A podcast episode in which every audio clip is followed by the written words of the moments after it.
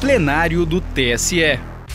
Direto do plenário, nesta terça-feira, 28 de março de 2023, o Tribunal Superior Eleitoral decidiu, por maioria, manter a multa aplicada em decisão liminar ao deputado federal Nicolas Ferreira, do PL, no valor de 30 mil reais, por ter compartilhado conteúdo descontextualizado sobre o então candidato a presidente da República nas eleições gerais de 2022, Luiz Inácio Lula da Silva e o Partido dos Trabalhadores.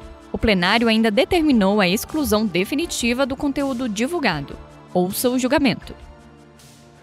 Eu chamo a julgamento recurso na representação 0601 754 50 de Brasília, Distrito Federal, de minha relatoria, com pedido de destaque formulado pelo ministro Raul Araújo. Esse processo estava na sessão por meio eletrônico, de 10 a 16 de março, quando, em virtude do destaque, passou a sessão é, presencial. A pedido de sustentação oral, é, como sabemos, o destaque reinicia é, o julgamento. A pedido de sustentação oral, até 10 minutos para cada parte, presentes no plenário, o doutor Tarcísio Vieira de Carvalho Neto, que falará pelo recorrente, Nicolas Ferreira de Oliveira, e o doutor Marcelo Smith, que falará pela recorrida à coligação Brasil da Esperança. Indago aos senhores advogados se dispensa a leitura do relatório. Então, concedo a palavra inicialmente ao doutor Tarcísio Vieira de Carvalho Neto, pelo prazo regimental. Muito boa noite, eminente presidente. Uma saudação senhora ministra Carmen Lúcia, demais excelentes senhores ministros, ilustre representante do Ministério Público Eleitoral, professor Paulo Gonet. É, eminentes julgadores, trata-se de representação que aporta ao tribunal escorada no artigo 36 da Lei das Eleições por suposta é, veiculação de desinformação é, por reprodução em redes sociais de críticas políticas contra a prática de corrupção em governos petistas. No vídeo impugnado, o hora recorrente é, verberou é, que se, se os 242 bilhões de reais tivessem sido regularmente aplicados na área de saúde em governos anteriores, muitas vidas teriam sido salvas na pandemia posterior do Covid-19. Na petição inicial, requereu-se liminarmente a remoção do vídeo e a proibição de revinculação. E no mérito, a aplicação de multa de 25 mil reais, ex-vido disposto exatamente no artigo 36 da Lei 9.504. A liminar foi prontamente deferida o vídeo foi retirado das redes sociais e está banido até hoje do ambiente da internet. A contestação foi regularmente apresentada, inconformidade repulsiva em relação à causa de pedir, exposta na petição inicial. O parecer do Ministério Público Eleitoral, junto ao TSE, opinou pela extinção do processo, sem resolução de mérito, tanto porque já exaurido o calendário eleitoral, como porque, quanto ao pedido de multa por violação ao 36, na hipótese presente, não haveria previsão legal. no dia 2 de dezembro próximo passado, o eminente presidente, todavia, julgou procedente a representação, tornou definitiva a liminar e condenou o hora recorrente a multa de 30 mil reais, não nos termos do artigo 36 da Lei das Eleições, mas sim nos termos do artigo 57D do mesmo diploma legal. Sua Excelência, com integral lealdade, chegou a anotar, aspas, não se revela viável a incidência, tal como requerido pela autora da representação do artigo 36 da 9504, Palavras do ministro Alexandre. Uma vez que o dispositivo concerne a tutela de propaganda antecipada, não possuindo pertinência temática com o caso concreto. Mas que, ainda segundo o ministro Alexandre, com habitual lealdade, não obstante a ausência de enquadramento no dispositivo indicado na petição inicial, mostra-se plenamente viável ao Tribunal Superior Eleitoral proceder à adequada qualificação jurídica dos fatos. Fecho aspas. Assim, abro novamente aspas, por se tratar de abuso na liberdade de expressão ocorrido por meio de propaganda veiculada pela internet, melhor se ajusta ao caso o artigo 57D da Lei 9504. Abro um parêntese, Excelência, para relembrar que o artigo em evidência, o artigo 57D da Lei das Eleições, que não foi invocado na petição inicial, e sobre o qual não se defendeu efetivamente o representado, se aplica a casos de descumprimento da norma que proscreve, que veda o anonimato. O texto legal é claro no sentido intelectivo de que é livre, sim, a manifestação de pensamento, vedado o anonimato. E a infração do caput desse dispositivo enseja a aplicação da multa prevista no parágrafo 2 prevista pelo legislador entre 5 e 30 mil reais. No caso concreto, foi aplicada em grau máximo. Ainda laborando no plano da mais absoluta lealdade, o eminente ministro presidente anotou que essa não é, não era a jurisprudência da casa que estava nesse momento sendo modificada pela nova decisão. Sua excelência anotou que não se ignora, entre aspas, que ao interpretar o dispositivo, a jurisprudência desta Corte, para as eleições anteriores, firmou o entendimento no sentido de que a multa nele prevista é restrita à hipótese em que a propaganda é divulgada por pessoa não identificada. Fecho aspas. Mas que, abro aspas, nada obstante, tendo em vista o contexto de propagação reiterada de desinformação, o inegável impacto na legitimidade das eleições, deve-se proceder à reinterpretação do dispositivo, de forma a melhor ajustar-se à finalidade da Justiça Eleitoral,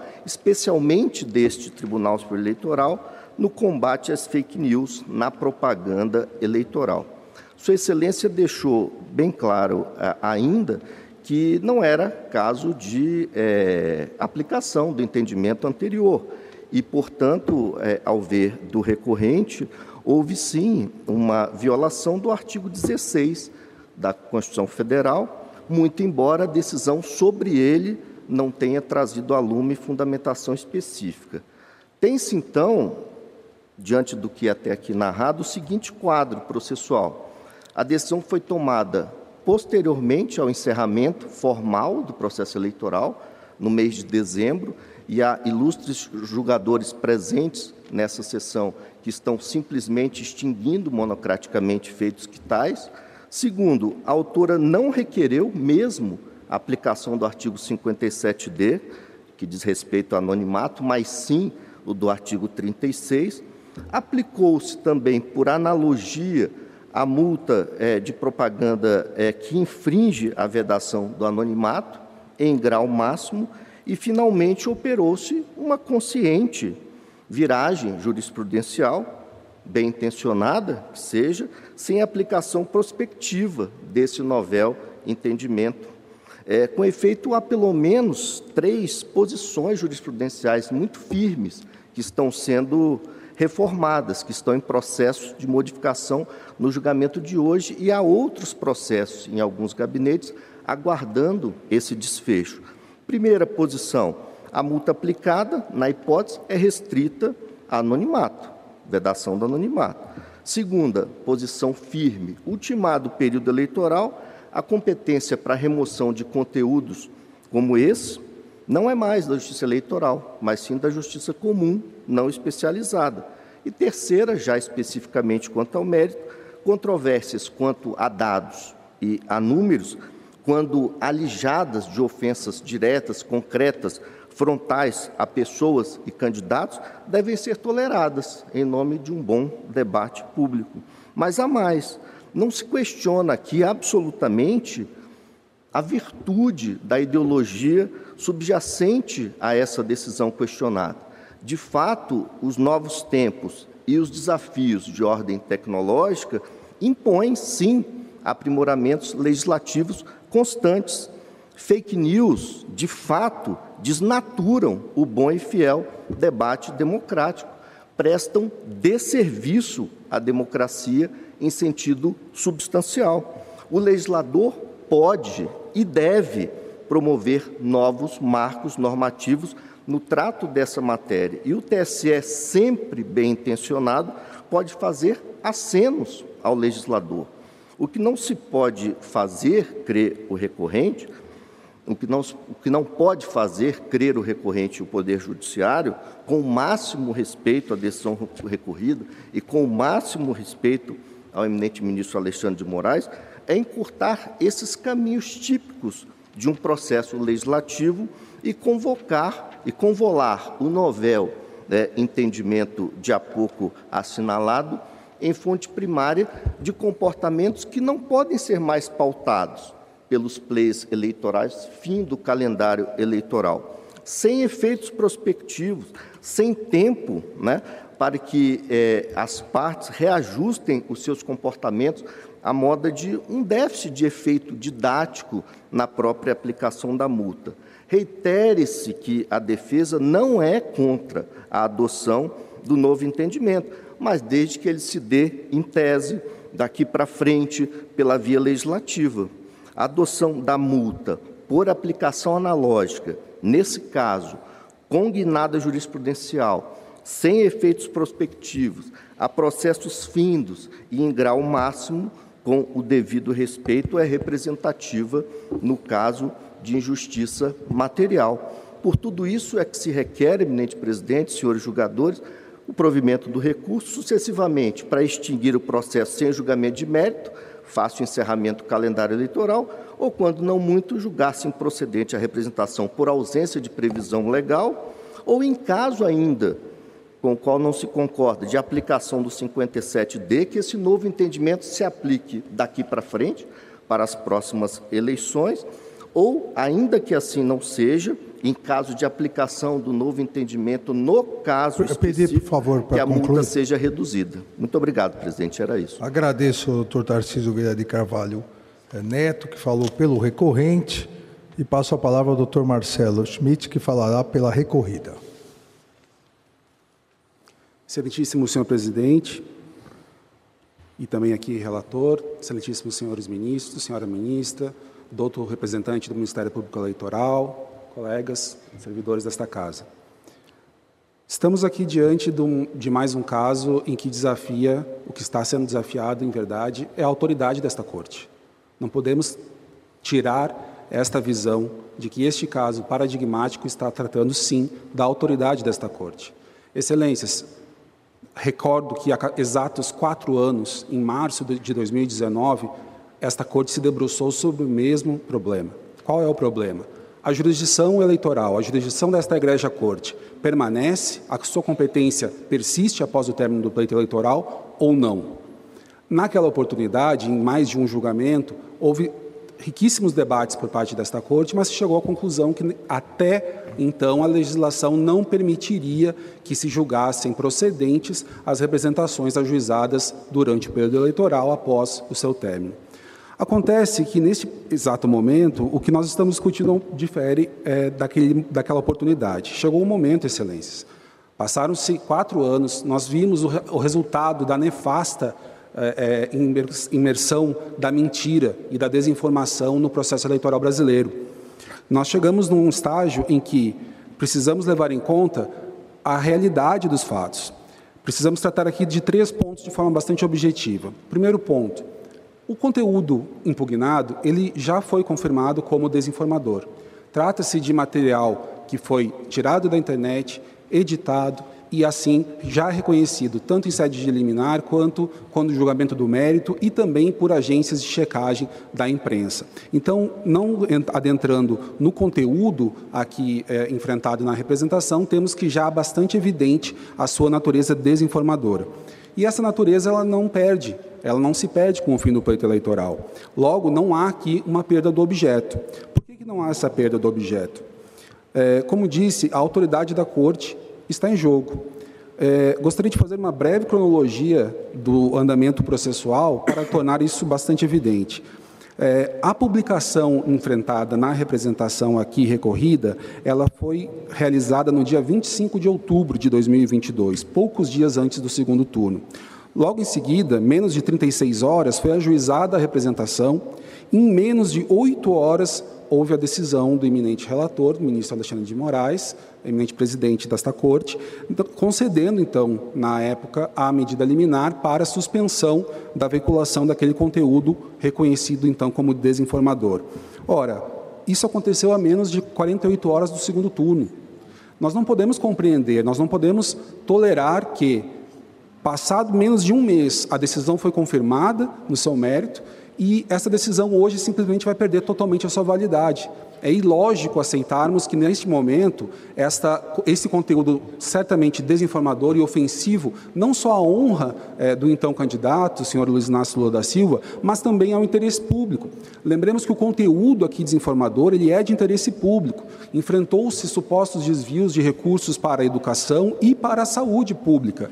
E nefastamente, o, o, recorrente, na época, apresentou como fatos sabidamente inverídicos perante uma ampla rede é, é, social, uma rede social com um, um, amplo alcance e causou enormes danos para o pleito daquele, naquela oportunidade.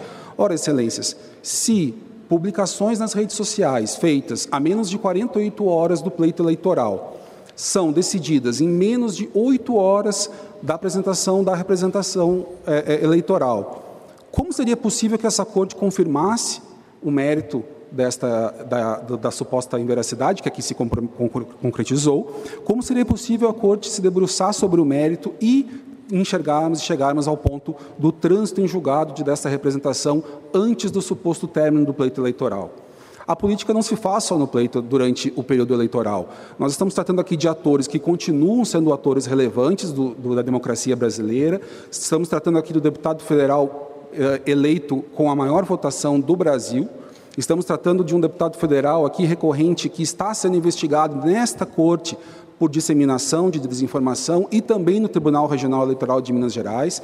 Responde a duas ações de investigação judicial eleitoral por desinformação por uso indevido dos meios de comunicação. Estamos tratando aqui de atores políticos que permanecem na esfera pública e permanecem sim tendo a sua honra ofendida por essas desinformações.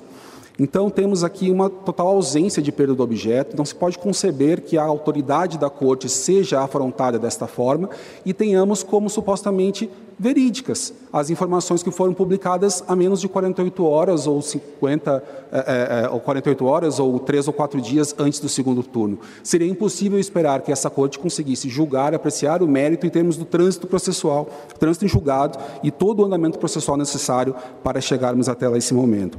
É, por fim, com relação à interpretação que se traz ao artigo 57D da Lei 9.504, na decisão monocrática do eminente relator, devemos sim é, trazer aqui ao, à discussão para o plenário, na medida em que o eminente relator consegue, uh, conserta uma interpretação não restritiva desta proibição da disseminação da propaganda irregular, na medida que compreende que não se limita ao anonimato, à vedação, e, para tanto, reconhece como eh, irregular a propaganda e aplica, sim, a sanção. O abuso da liberdade de expressão não pode ficar ao relento do anonimato. A vedação, ela prevê não só as publicações que estão é, sob o guarda-chuva do anonimato. Estamos ali tratando, sim, de uma vedação da disseminação de desinformação. Portanto, bastante é, é, pertinente a interpretação concedida ao dispositivo 57D da Lei 9.504. Então, Excelências, trazidos esses elementos, destacados esses elementos para o presente julgamento, gostaria de apenas lembrar a autoridade da Corte está em jogo, a autoridade da Corte em tantos outros casos semelhantes que já foram julgados monocraticamente e outros que ainda pendem de apreciação de recursos por esta Corte. Então, por essas razões, a coligação aqui recorrida pugna pelo desprovimento do recurso na sua íntegra ou subsidiariamente que pelo menos seja confirmada a medida liminar e mantida a proibição de reinserção do conteúdo atestado como desinformador. E, por fim, a manutenção da aplicação da multa também. Obrigado, excelência. Agradeço ao doutor Marcelo Schmidt, que falou pela recorrida. Eu já havia distribuído é, o voto a todos os eminentes colegas, inclusive estava na sessão é, virtual. Então, eu lerei a emenda e, se houver necessidade, eu farei os esclarecimentos necessários. É, eleições 2022, recurso inominado, representação, propaganda eleitoral irregular na internet, desinformação, fatos manifestamente inverídicos, discurso de ódio, remoção das publicações, aplicação da multa prevista no artigo 57D da Lei 9.504 de 1997, possibilidade, fixação em patamar máximo, alcance do conteúdo veiculado, desprovimento. A lisura do pleito eleitoral deve ser resguardada sob pena de esvaziamento da tutela da propaganda eleitoral. E, portanto, as competências constitucionais desta Corte Eleitoral, inclusive no tocante à fiscalização, são instrumentos necessários para garantir a obrigação constitucional de se resguardar eleições livres e legítimas, e cito precedentes. O artigo 57D da Lei 9504 de 97 não restringe de forma expressa qualquer interpretação no sentido de limitar sua incidência aos casos de anonimato, de forma que é possível ajustar a exegese à sua finalidade de preservar a rigidez das informações divulgadas na propaganda eleitoral ou seja, alcançando a tutela de manifestações abusivas por meio da internet, incluindo-se a disseminação de fake news tendentes a vulnerar a honra de candidato adversário, que, longe de se inserirem na livre manifestação de pensamento, constitui evidente transgressão à normalidade do processo eleitoral descabe a aplicação dos princípios da razoabilidade e da proporcionalidade para diminuir o valor penali da penalidade aplicada, uma vez que o critério utilizado para sua fixação foi o substancial alcance do conteúdo é, veiculado. Lembrando aqui é, que o recorrente tem milhões de seguidores, então isso foi disseminado é, de forma exponencial. Também lembrando que foi dito pelo advogado da recorrida, é, isso foi feito num período muito próximo, é, exatamente para é, se evitar isso é, em virtude da internet. É possível aqueles que transgridem a legislação é, tentam evitar a punição postando em período extremamente próximo. Por isso, esse Tribunal Superior Eleitoral, o plenário desse Tribunal Superior Eleitoral, aprovou resolução é, determinando que, em casos como tais, as plataformas, as big techs, deveriam remover em uma hora, exatamente para impedir o que se fez nas eleições passadas, seja de 2018, seja de 2020. É uma série é, de fake news no dia anterior nas 48 horas, e principalmente no dia anterior e no dia das eleições, é porque as plataformas retiravam em 24 horas, ou seja, só depois é, das eleições. A Justiça Eleitoral não tem o direito, tem o dever de fazer com que as suas decisões sejam realmente instrumentos necessários para garantir a nossa obrigação constitucional de resguardo das eleições livres e legítimas. Por isso que mantenho a decisão e voto no sentido do recurso inominado desprovido. Passo a palavra ao eminente ministro Raul Araújo, que destacou para que proceda o seu voto. Boa noite, senhor presidente, senhora ministra Carmen Lúcia, senhores ministros, senhor vice-procurador-geral eleitoral, senhoras e senhores advogadas e advogados, servidoras e servidores, também cumprimento os estudantes do curso de Direito da Universidade Uniarp de Santa Catarina, os ilustres advogados que produziram as sustentações orais, doutor Tarcísio Vieira de Cavalho Neto, doutor Marcelo Schmidt, cumprimento Vossas Excelências também, também o eminente relator, pelo judicioso voto que é, confirma a densa decisão monocrática que proferiu e agora é objeto deste debate. Mas entendo ser a democracia um ambiente político, social, econômico, enfim, no qual, em todas as ordens do universo social, prevalece a liberdade. A democracia, assim como o mercado fundado na livre iniciativa, é um espaço para permissões, para licitude, para possibilidades, para a criatividade e a livre concorrência e não para proibições, vedações, restrições ou categorias e modelos pré-definidos ou excessivo dirigismo estatal. Evidentemente, essa ampla liberdade referida, seja no campo político, seja no econômico ou noutra seara, não é absoluta e irrestrita a ponto de ensejar abusos e impunidades que a ninguém sensibiliza ou interessa defender. Um mínimo de intervencionismo estatal faz-se sempre necessário, de modo a inibir práticas desleais, selvageria e gratuitas agressões desmedidas, onde o mais forte e poderoso possa livremente submeter ou explorar os mais fracos. Não é disso que se trata.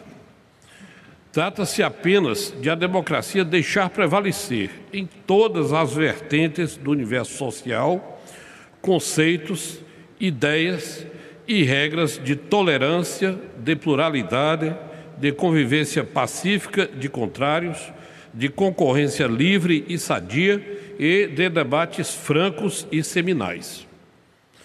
Na prática, o grande desafio dos chamados órgãos e entidades de controle no Estado Democrático de Direito, seu teste ácido, está em encontrar a medida certa e adequada ao observar passivamente o cenário social e atuar e fazer incidir apenas pontualmente o intervencionismo mínimo e proporcional necessário e adequado a cada situação. Nas mais das vezes, o protagonismo estatal deve ser autocontido. O relevante papel da Justiça Eleitoral deve, segundo penso, observar essas balizas de mínima intervenção para preservação e aprimoramento da democracia e de suas inerentes liberdades e manifestações. Na hipótese sob exame, renovando as devidas vênias, tenho como improcedentes os pedidos vinculados na presente representação. A propaganda política impugnada, na qual se tem o natural exercício de juízo crítico severo entre adversários, a se manteve nos limites da liberdade de expressão e sem descontextualização relevante da fala do candidato da coligação representante, a ponto de alterar substancialmente o conteúdo autêntico e B, não enseja a aplicação da regra do artigo 57D da Lei 9.504 de 97. O vídeo impugnado possui o seguinte teor, abo aspas, dos, eh, Nicolas Ferreira diz, 242,2 bilhões de reais. É isso mesmo que você ouviu. O que você faria com esse dinheiro? Quantas pessoas você iria ajudar? Pois é, foi esse o valor que o PT desviou da saúde brasileira apenas nos três primeiros governos deles. Agora te pergunto, como seria a pandemia se o Brasil tivesse investido esse valor todo na infraestrutura de hospitais? Quantas vidas poderiam ter sido salvas? Se um leito de hospital custa hoje 67 mil reais por mês para se manter, isso significa que o governo, na época, poderia pagar quase 4 milhões de meses de leitos de UTI. E aí, como, como teria sido a pandemia? Eu não estou falando de dinheiro que não existia. Era um recurso que estava na mão do governo, isso, isso só de saúde. Será que chamar o presidente Bolsonaro de genocida não é uma forma de desviar a sua atenção? Fica fácil apontar para o seu sucesso quando você sabe o tamanho do estrago que o seu governo causou, né, Lula? Olha o que ele mesmo disse sobre educação no seu governo. Luiz Inácio Lula da Silva. As pessoas que são analfabetas ficaram analfabetas porque esse país nunca teve um governo que se, se preocupasse com a educação. Retorna Nicolas Ferreira. Fique atento, eles mesmos estão admitindo o que fazem Enquanto eles dizem mentiras a nosso respeito, dizemos a verdade a respeito deles. Somente com isso iremos manter o nosso país no caminho certo. retroceder não pode ser uma opção. Vote 22 Bolsonaro. Fecho aspas. Sendo a ampla liberdade de expressão uma das garantias constitucionais essenciais numa sociedade democrática, não se pode ter como ilícita a manifestação acima transcrita, me parece, com a devida vênia, pronunciada num contexto de plena campanha política. Mesmo sendo custoso assenhorar-se dos fatos e estar apto discutir as diversas perspectivas que informam a vida de diferentes setores da sociedade, que nem sempre é, a mesma parcela da sociedade possa ser vencedora em toda e qualquer discussão, é a riqueza do amplo debate livre, travado na agro nacional, que garante a legitimidade e a transparência do processo eleitoral. Consoante assentado pelo Egrégio Supremo Tribunal Federal na reclamação 22.328, Rio de Janeiro, de relatoria do eminente ministro Luiz Roberto Barroso, a liberdade de expressão detém posição preferencial no Estado Democrático Brasileiro, porque é uma pré-condição para o exercício esclarecido de outros direitos e liberdades, o que inclui o exercício do convencimento do eleitor com a escolha de determinada candidatura. Na mesma linha, esta Corte reconheceu que, abro aspas, o caráter dialético imanente às disputas políticas eleitorais exige maior deferência à liberdade de expressão e de pensamento, razão pela qual se recomenda a intervenção mínima do Judiciário nas manifestações e críticas próprias do embate eleitoral, sob pena de se tolher substancialmente o conteúdo da liberdade de expressão. O precedente tem como relator designado o eminente ministro Luiz Fux, e é de maio de 17. Nesse cenário, a atuação da Justiça Eleitoral para restringir a propaganda eleitoral e, consequentariamente, a liberdade de expressão com a remoção de conteúdos deve ser medida excepcional isso porque a propaganda eleitoral é o meio adequado para a livre circulação de ideias políticas e eleitorais, impondo a intervenção minimalista desta justiça especializada, sob pena do comprometimento do próprio direito do eleitor ao acesso à informação. Tratando da dicotomia sobre a proteção da liberdade de expressão e a necessidade de combate à desinformação em campanhas eleitorais, Helder Kuzman explica. Eu trago aqui um, um, uma rápida é, doutrina. E, e retomo. Na espécie, o teor do vídeo impugnado se mantém nos limites da liberdade de expressão político-partidária.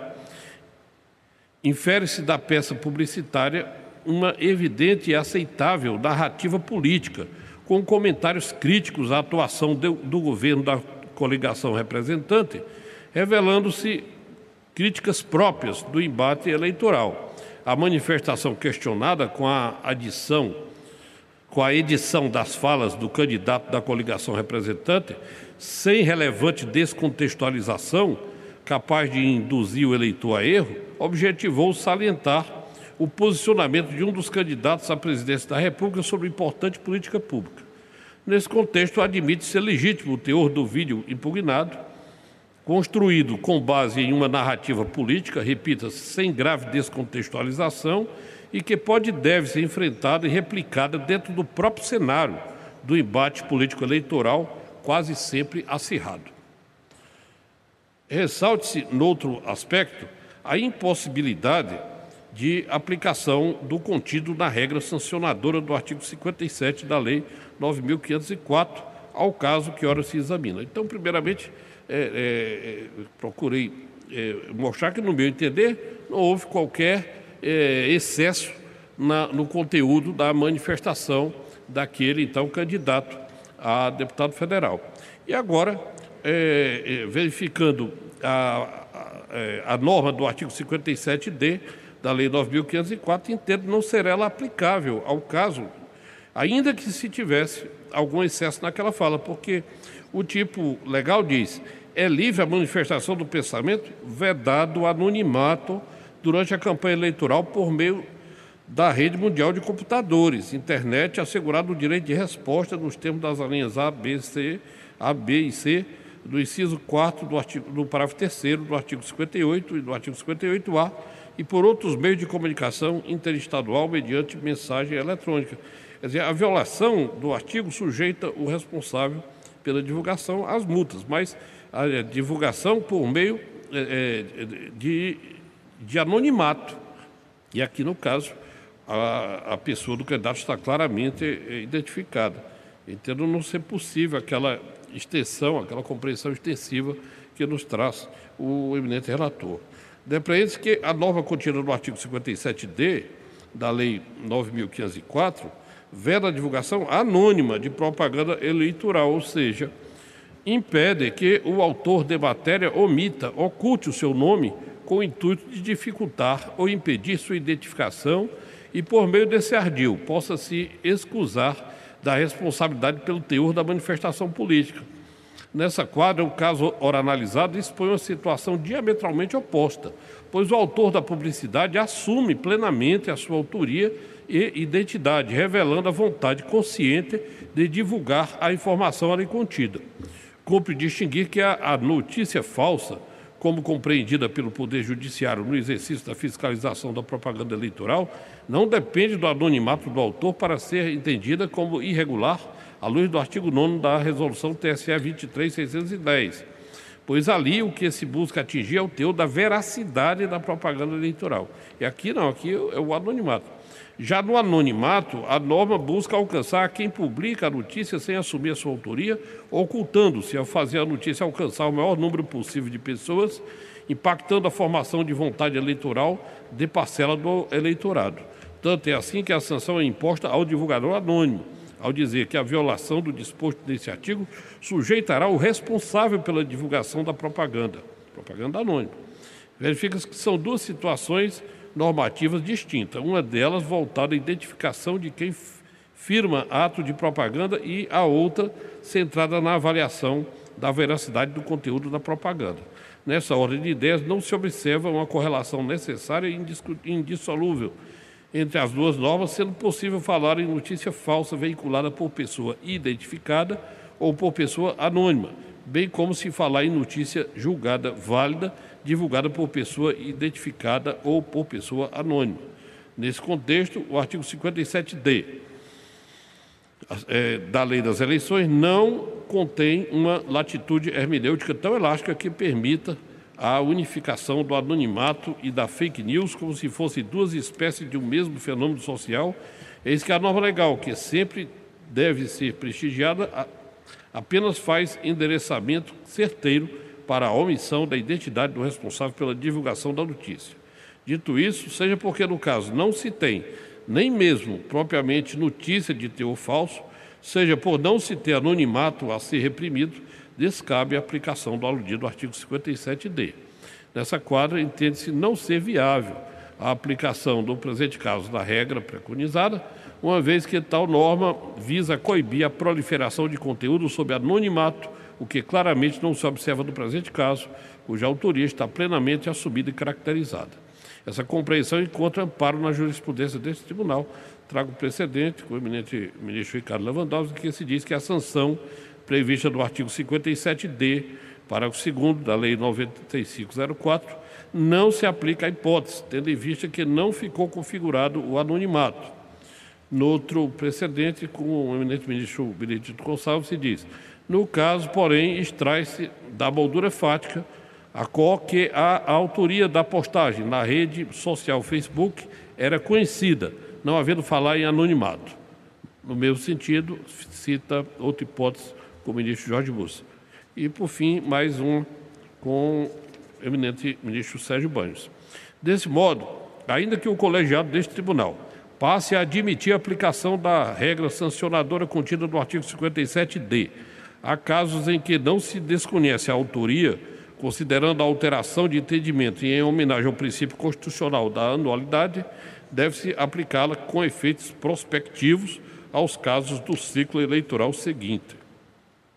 Ante o exposto, renovamos as mais respeitosas vênias aos entendimentos contrários, divijo para dar provimento ao recurso, julgando consequentemente improcedentes os pedidos veiculados na representação, visto que a propaganda impugnada se mantém nos limites da liberdade de expressão e sem descontextualização relevante da fala do candidato da representante, a ponto de alterar substancialmente o conteúdo. B. É inviável a aplicação da sanção prevista no artigo 57D da Lei 9.504 ao presente caso, uma vez que a autoria está devidamente configurada. E C. No caso de alteração da jurisprudência consolidada, somente prevalecerá ou deverá prevalecer a nova compreensão para situações subsequentes. É, é como voto. Agradeço ao eminente ministro Raul Araújo, que abriu divergência, dando provimento ao recurso né, nos termos eh, de seu voto. Colho eh, os votos eh, na sequência original, o ministro Ricardo Lewandowski. Senhor presidente, cumprimento Vossa Excelência, ministro Alexandre Moraes, cumprimento a nossa prezada ministra do Supremo Tribunal Federal, integrante desta corte, ministra Carmen Lúcia Antunes Rocha, cumprimento o nosso corregedor geral eleitoral, ministro Benedito Gonçalves, cumprimento o ministro Raul Araújo, digno integrante também do STJ, cumprimento o doutor Sérgio Banhos, ministro, representante dos juristas, também cumprimento o Carlos Bastilho Orbach, ministro, professor, colega nosso da Faculdade de Direito do Lago de São Francisco. Cumprimento também o eminente vice-procurador-geral eleitoral, doutor Paulo Gustavo Goni Branco, os oradores que nos brindaram com magníficas sustentações orais na noite de hoje, doutor Tarcísio Vieira de Carvalho Neto, também doutor Marcelo Winch Schmidt. Presidente, eu trago um voto brevíssimo, mas creio que talvez seja importante pontuar alguns aspectos, tendo em conta o vertical voto agora proferido pelo ministro Carlos, eh, Raul Araújo Filho. Presidente, eu recordo que na emenda que redigi para o acordo que resultou o julgamento da petição 9.412 do Distrito Federal no Supremo Tribunal Federal, eu assentei, entre aspas, que a liberdade de expressão é um direito fundamental que, todavia, precisa ser compatibilizado com outros direitos e deveres estabelecidos na Constituição. Eu peço vênia para assentar, senhor presidente, que no voto que Vossa Excelência apresentou, eh, estas ideias se encontram expressas com muita contundência e eu destaco que, na, que é, Vossa Excelência disse isso, o presidente, eu concordo, que a liberdade de expressão não afiança ou não garante ou não assegura aos pré-candidatos e apoiadores a propagação de discursos de ódio, de ideias contrárias à ordem constitucional e de deliberada desordem informacional. Eu me permito recordar a propósito que a compreensão de que o direito à liberdade de expressão não é absoluto encontra-se há muito sedimentada na jurisprudência, não apenas desta Corte Superior, e me refiro ao agravo no RESP é, 0600072223 é, do Maranhão, de relatoria do então ministro Tarcísio Vieira de Carvalho Neto, entre outros, como também do próprio Supremo Tribunal Federal, e cito aqui o HC 82424 do Rio Grande do Sul, em acórdão é, lá atrás redigido pelo ministro Maurício Correia. Também pincei esse, dentre outros precedentes. No caso que nós estamos analisando, eu constato que o agravante, ao associar o seu adversário político a desvio de verbas e descaso com a educação pública, claramente manipulou informações divulgadas na imprensa com o intuito de confundir e desorientar a população, que gradativamente vem perdendo a habilidade de distinguir verdade de falsidade, fatos de versões. Eu ressalto, como fiz no julgamento da representação 0601372 do Distrito Federal, de que fui redator para o acordo é, entre aspas, que o discurso falso não apenas esgarça o tecido social, mas também sufoca a expressão do que lhe é antagônico, efeito social nocivo que esta Corte não pode admitir. É, por essa razão, senhor presidente, eminentes pares, mas louvando aí a preocupação do eminente ministro Raul Araújo com a liberdade de expressão, de crítica, que é inerente até às campanhas eleitorais, penso que nesse caso houve um claro desbordamento dos limites constitucionais e legais. Então, por essa razão, eminente presidente, entendo legítima aplicação da multa prevista no artigo 57D da Lei das Eleições, as hipóteses de disseminação de fake news e de desordem informacional na internet, apoiando-me para tanto nos fundamentos jurídicos já exteriorizados no voto vertical que Vossa Excelência acaba de eh, proferiu em assentada anterior. Sublinho a propósito que adotei esse mesmo entendimento nas minutas de decisões monocráticas que elaborei em casos similares submetidos à minha relatoria, os quais guardam apenas o pronunciamento do órgão é, coletivo ou do plenário dessa Corte. Então, com essas brevíssimas considerações, senhor presidente, eu acompanho integralmente o voto que Vossa Excelência proferiu pedindo vênia ao ministro Raul Araújo e nego provimento ao recurso inominado. Como voto? Agradeço ao ministro Ricardo Lewandowski e ministra Carmen Lúcia. Senhor presidente, ministro relator Alexandre de Moraes, senhores ministros, ministro vice-presidente Ricardo Lewandowski, senhor ministro corregedor Benedito, senhor ministro Raul Araújo, ministro Sérgio Banhos, ministro Carlos Robar, senhor vice-procurador-geral eleitoral, senhores advogados, especial cumprimento aqueles que assomaram à tribuna defendendo suas teses de maneira tão bem posta. Cumprimento ainda os estudantes do curso de Direito da Universidade Alto Vale do Rio do Peixe, são muito bem-vindos, como o ministro, ministro presidente já acentuou, senhores servidores. Presidente, tenho para mim que Vossa Excelência já tinha lançado este, o voto no virtual, que a questão não é exatamente de liberdade de expressão. Ninguém discute a liberdade de expressão, eu menos do que todo mundo, que tenho nisso um, um, um apego total, até porque no meu caso é visceral, a minha dependência, todas as minhas experiências pela liberdade de expressão.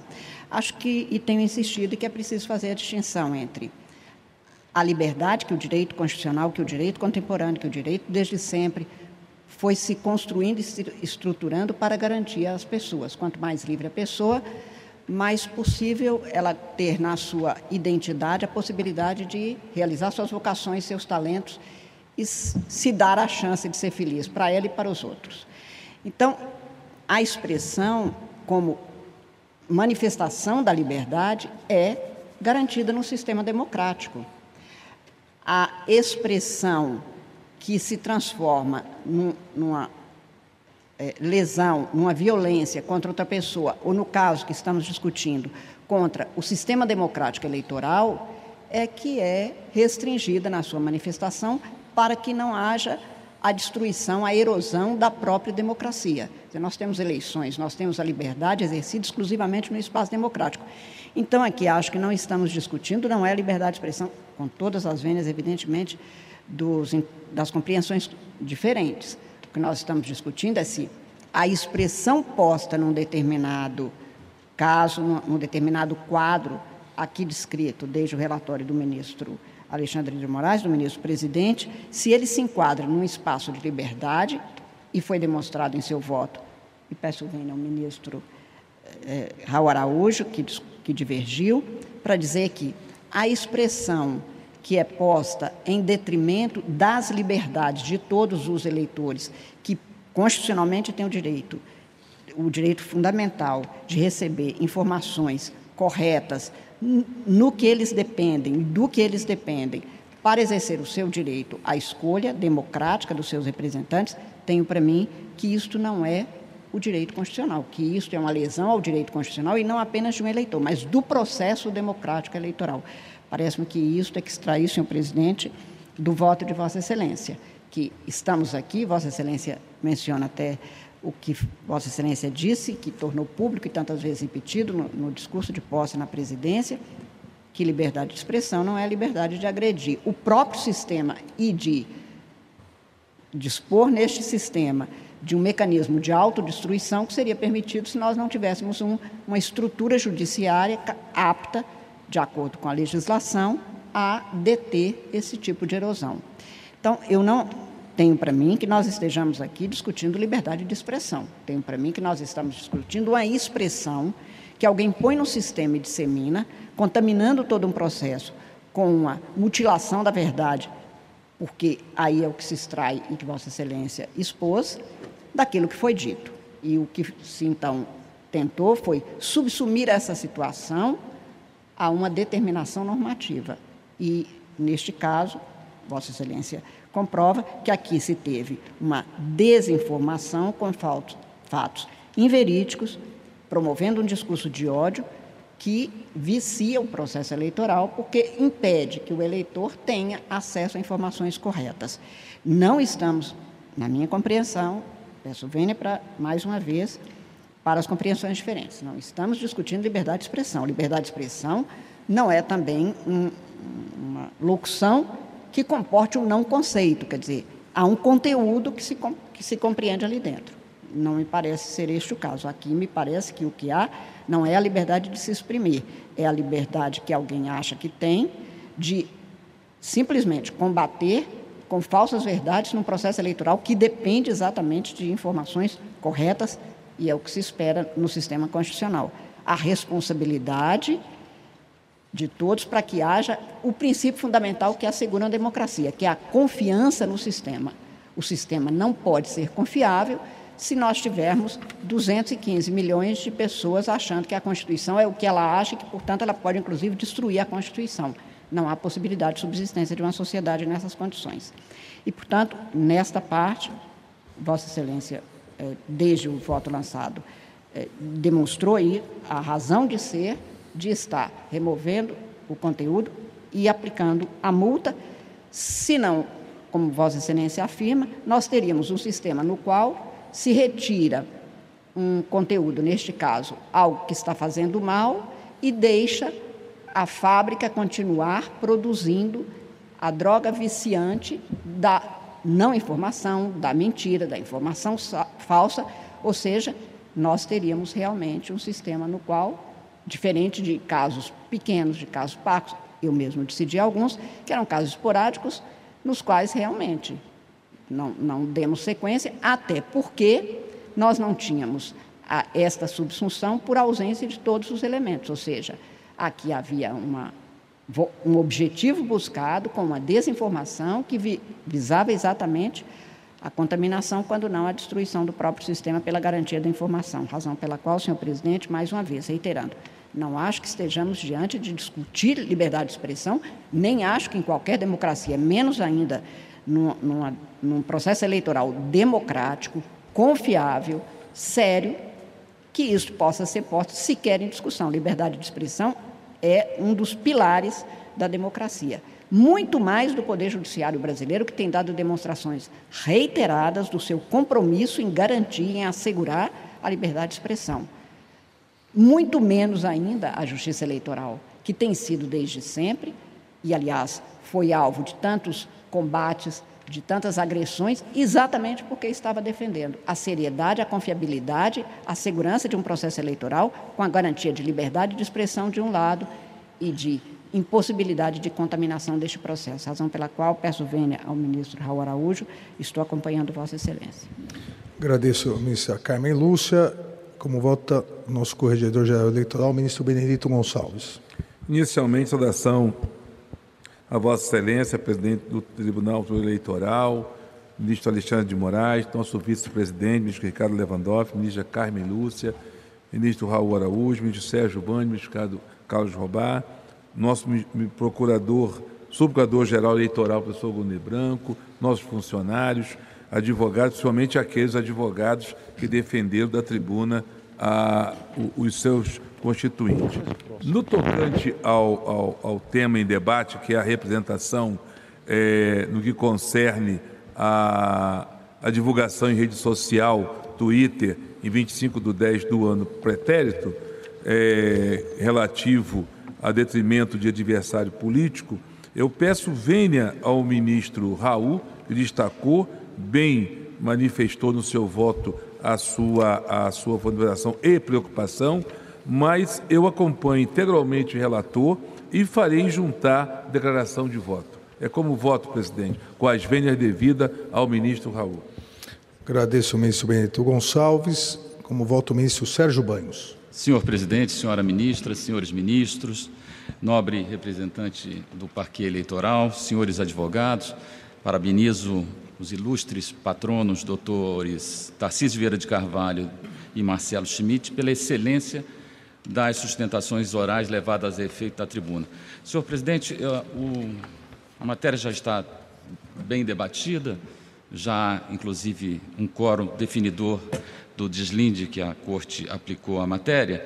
Eu, uh, ao examinar com cuidado, uh, eu inclusive fiz uma declaração de votos, de voto que devo fazer juntar aos autos. Eu ressalto que estou alinhado com as premissas fixadas em seu judicioso voto, senhor presidente, no sentido de que a liberdade de expressão não tutela a prática de eventuais condutas ilícitas com ou sem repercussão eleitoral. E cito precedentes históricos, inclusive o mais antigo do ministro Carlos Veloso. De igual modo, prossigo, eu entendo com a vênia das compreensões em contrário que o disposto no 57D não limita necessária e expressamente a sua incidência aos casos de anonimato, podendo a multa de que trata o parágrafo 3 incidir nos casos que, em tese, também seria cabível a concessão de direito de resposta, calúnia, injúria, difamação ou veiculação de conteúdos sabidamente inverídicos, bem como nas situações de disseminação das ditas fake news, como no caso presente. E, novamente, rogando vênias às compreensões no sentido contrário, interpretação diversa, a meu pensar, deixaria o processo eleitoral à mercê de toda sorte de desinformação, a qual, como se percebeu nos últimos pleitos, coloca em risco não apenas a honra dos candidatos, mas também o livre exercício do voto e a normalidade do pleito. Na minha compreensão, portanto, uma interpretação restritiva acabaria por violar o princípio da proporcionalidade em sua faceta que veda a proteção deficiente dos bens constitucionais. Com essas brevíssimas eh, considerações, senhor presidente, eu estou acompanhando o relator, no caso, Vossa Excelência, com as vênias eh, ao ministro Raul Araújo, que nos brindou mais uma vez com um voto de verticalidade inquestionável. É como voto, senhor presidente? Agradeço, ministro Sérgio Banhos. Como voto, o ministro Carlos Orbach. Senhor presidente, muito boa noite. Uh, cumprimento Vossa Excelência e os demais membros deste tribunal, assim como o senhor vice-procurador-geral eleitoral, e cumprimento especialmente os eminentes advogados que fizeram uso da tribuna uh, desse Tribunal Superior Eleitoral, o doutor Tarcísio Vieira de Carvalho Neto e o doutor Marcelo Schmidt. Uh, senhor presidente, também eu, na linha que vem de ser há pouco mencionada pelo eminente ministro Sérgio Banhos e tal como fixado pelo uh, voto de Vossa Excelência, entendo que o artigo 57D, ao remeter ao artigo 58, acaba vedando uh, também na internet manifestações que sejam caluniosas, difamatórias, injuriosas ou sabidamente inverídicas. Dentro desse contexto, me parece que o caso dos autos encontra a melhor solução, pedindo todas as vênias ao, ao ministro Raul Araújo, que apresentou um judicioso voto na noite de hoje. Uh, o caso encontra a melhor solução no voto de Vossa Excelência, em especial pela descontextualização uh, do vídeo uh, que é apresentado de uma fala eh, do candidato sendo desvirtuada, sendo exatamente eh, levada a, a fazer crer né, ao eleitorado que ele mesmo, enfim, admitia uma falha uh, nos, seus, nos seus governos. Desse modo, senhor presidente, com essas brevíssimas considerações, eu, mais uma vez pedindo todas as vênias ao eminente ministro Raul Araújo, acompanho o voto de Vossa Excelência. Agradeço ao ministro Carlos Orbach e proclamo o resultado. O tribunal, por maioria, negou provimento ao recurso, mantendo a decisão que julgou procedente a representação, determinando a retirada definitiva do conteúdo impugnado e condenando o recorrente ao pagamento de multa no valor de 30 mil reais. Nos termos do voto do relator, vencido o ministro Raul Araújo. Chamo a julgamento, na verdade, para continuidade de julgamento, o recurso especial eleitoral 2-83 de Nova Andradina, Mato Grosso do Sul, é de minha relatoria com pedido de vista do eminente ministro Ricardo Lewandowski. Na sessão do dia 21 de março de 2023, neguei provimento ao recurso especial e o eminente ministro Raul Araújo abriu divergência, dando provimento ao recurso especial para absolver o recorrente. Em seguida, pediu vista o ministro Ricardo Lewandowski e os demais aguardaram. Passo a palavra ao eminente ministro Ricardo Lewandowski. Presidente, renovo os cumprimentos a Vossa Excelência e aos demais presentes nesta sala de sessões. Aqui, eh, como já sabemos, trata-se de um recurso especial eleitoral interposto por João Luiz Saltor Dan contra acórdão proferido pelo TRE Mato Grosso do Sul, que negou provimento a recurso criminal da defesa e, na mesma sentada, proveu parcialmente recurso do Ministério Público para, confirmando a condenação pela prática de captação ilícita de sufrágio, majorar a sanção definitiva de dois anos de reclusão em regime aberto e sete dias multa para um patamar de três anos e quatro meses de reclusão em regime inicial aberto e pagamento de 12 dias multa. É, na sessão de 21 de 3 de 2023, o ministro Alexandre Moraes assentou em síntese que é aplicável ao caso a súmula 24 desta Corte, que veda o reexame de fatos e provas.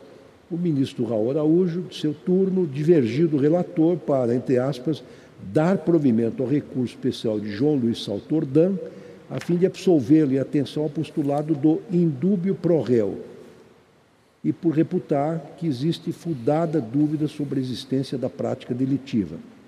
Então, o cerne da dúvida trazida no voto divergente está na impossibilidade de que o arcabouço probatório idêntico em ambas as ações, em tese, no âmbito do mesmo TRE, possa levar a não condenação em ação civil eleitoral e condenação em ação criminal. Pedi vista, e esse é o breve relatório. Eu, como de praxe, mas o faço sinceramente, louvo os profundos votos trazidos à apreciação deste plenário e, e verifico, claro, que ambos os votos é, externam a preocupação de verticalizar o julgamento, examinar mais detidamente os fatos, notadamente quando se trata da jurisdição crime, criminal, que é algo extremamente louvável no magistrado. Na última sessão de terça-feira, então, eu pedi vistas para melhor análise da tese trazida no voto divergente. É, e, e essa tese, em suma, traduz-se no seguinte, que a instância civil eleitoral pode vincular a jurisdição penal em razão é, de que os mesmos fatos é, possam eventualmente levar a conclusões distintas, o que seria antijurídico. É, eu aqui, é, eminentes pares, eu saltando aqui alguns trechos do meu voto, já vou à conclusão. Da análise minuciosa que fiz do acordo regional proferido nesses autos e da decisão prolatada pelo ministro Mussi nos autos do RESP 538-65 de Mato Grosso do Sul, não consegui identificar com a devida vênia do ministro Raul Araújo a identidade probatória apontada. É, e digo que, ainda que é, a distribuição de combustível seja o elemento central nas duas ações, na decisão proferida no citado recurso especial, este tribunal cuidou apenas da distribuição de combustível ocorrida em 1 de outubro de 2016, que, segundo afirmado pelo ministro Mussi, serviu tão somente para possibilitar a carreata ocorrida na mesma data. Então, é, quando compulsei os autos e, e, sobretudo, o acórdão proferido aqui nestes autos, é, para mim ficou claro, data vênia, que outros elementos fáticos foram analisados pela Corte Regional para fundamentar a condenação pelo crime de compra de voto previsto no artigo 299 do Código Eleitoral. Nesse ponto, transcrevo um pequeno trecho que indica para mim que, para além de qualquer dúvida razoável, e tanto o juiz sentenciante quanto a Corte Regional se debruçaram sobre fatos mais amplos do que a mera distribuição de combustível ocorrida no dia 1 de outubro.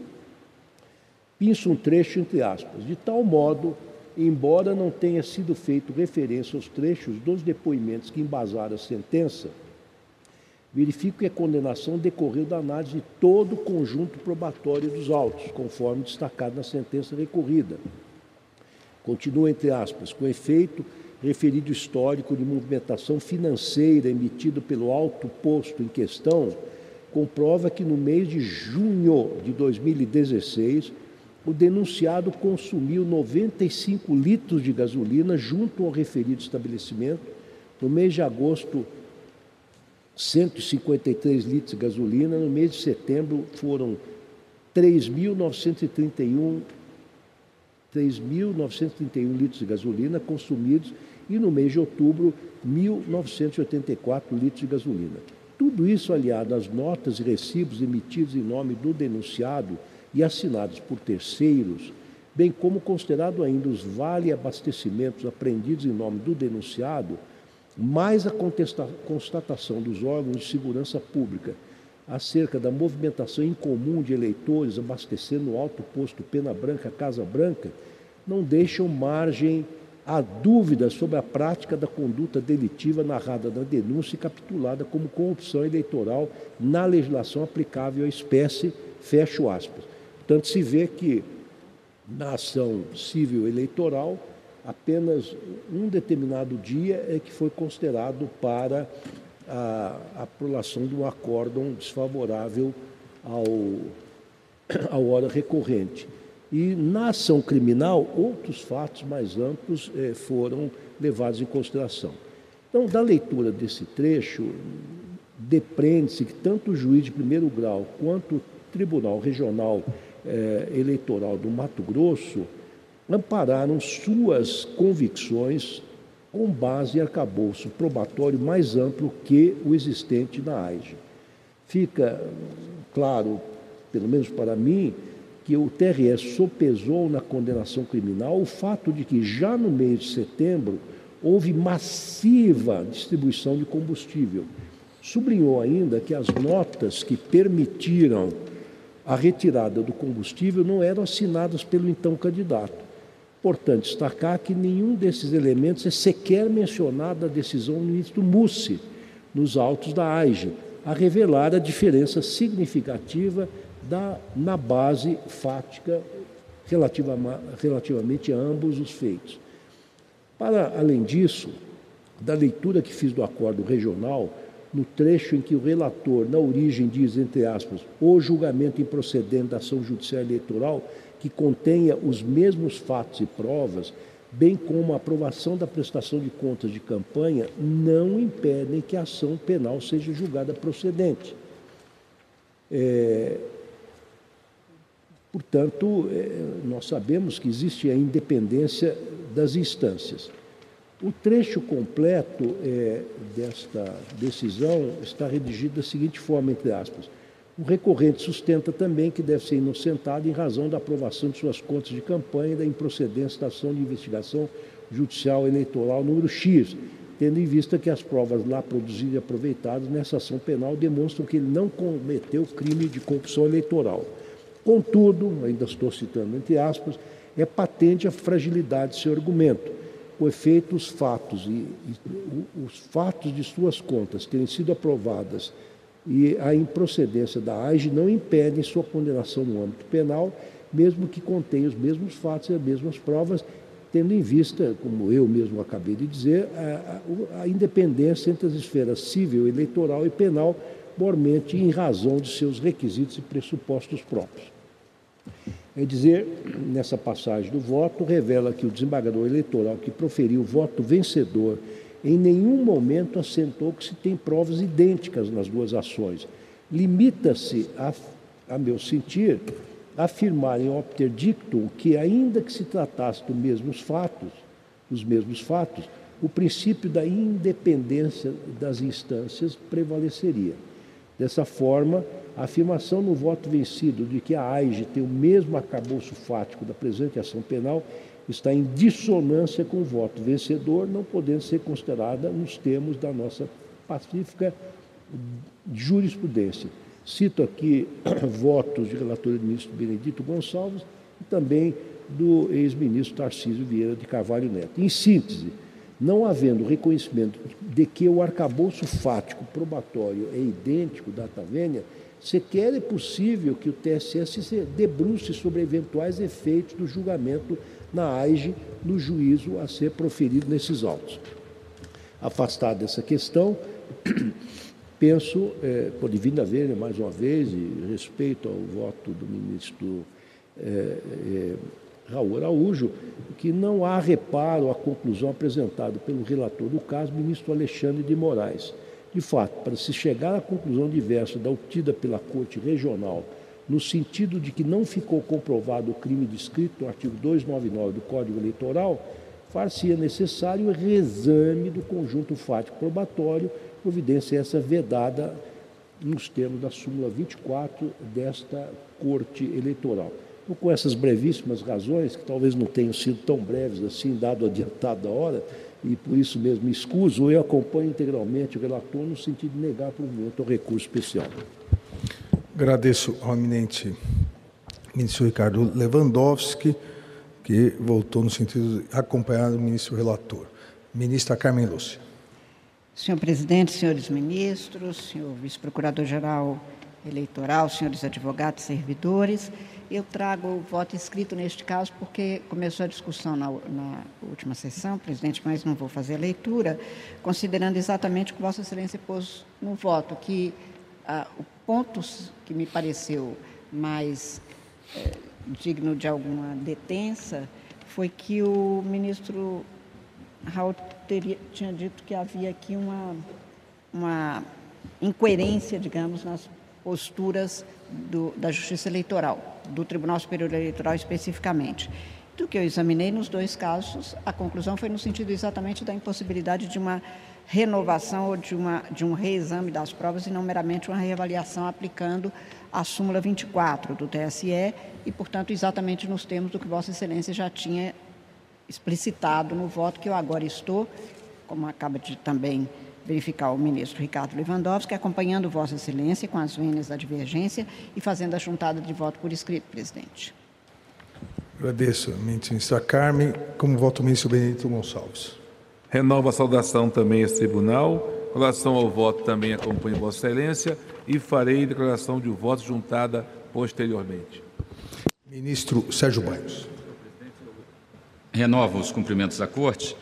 É, do estudo que fiz, em primeiro lugar, já estava acatando a tese, que é uma tese clássica, da independência das instâncias, mas também cheguei à mesma conclusão, eh, trazida no voto do ministro Ricardo Lewandowski, de que não é possível afirmar, de qualquer sorte, sem o reexame do contexto fático probatório, que todas as provas que deram suporte à condenação criminal, se elas foram realmente, efetivamente valoradas na ação civil eleitoral. Por essas razões, senhor presidente, pedindo vênias à divergência, eu acompanho o relator, no caso, Vossa Excelência, como voto.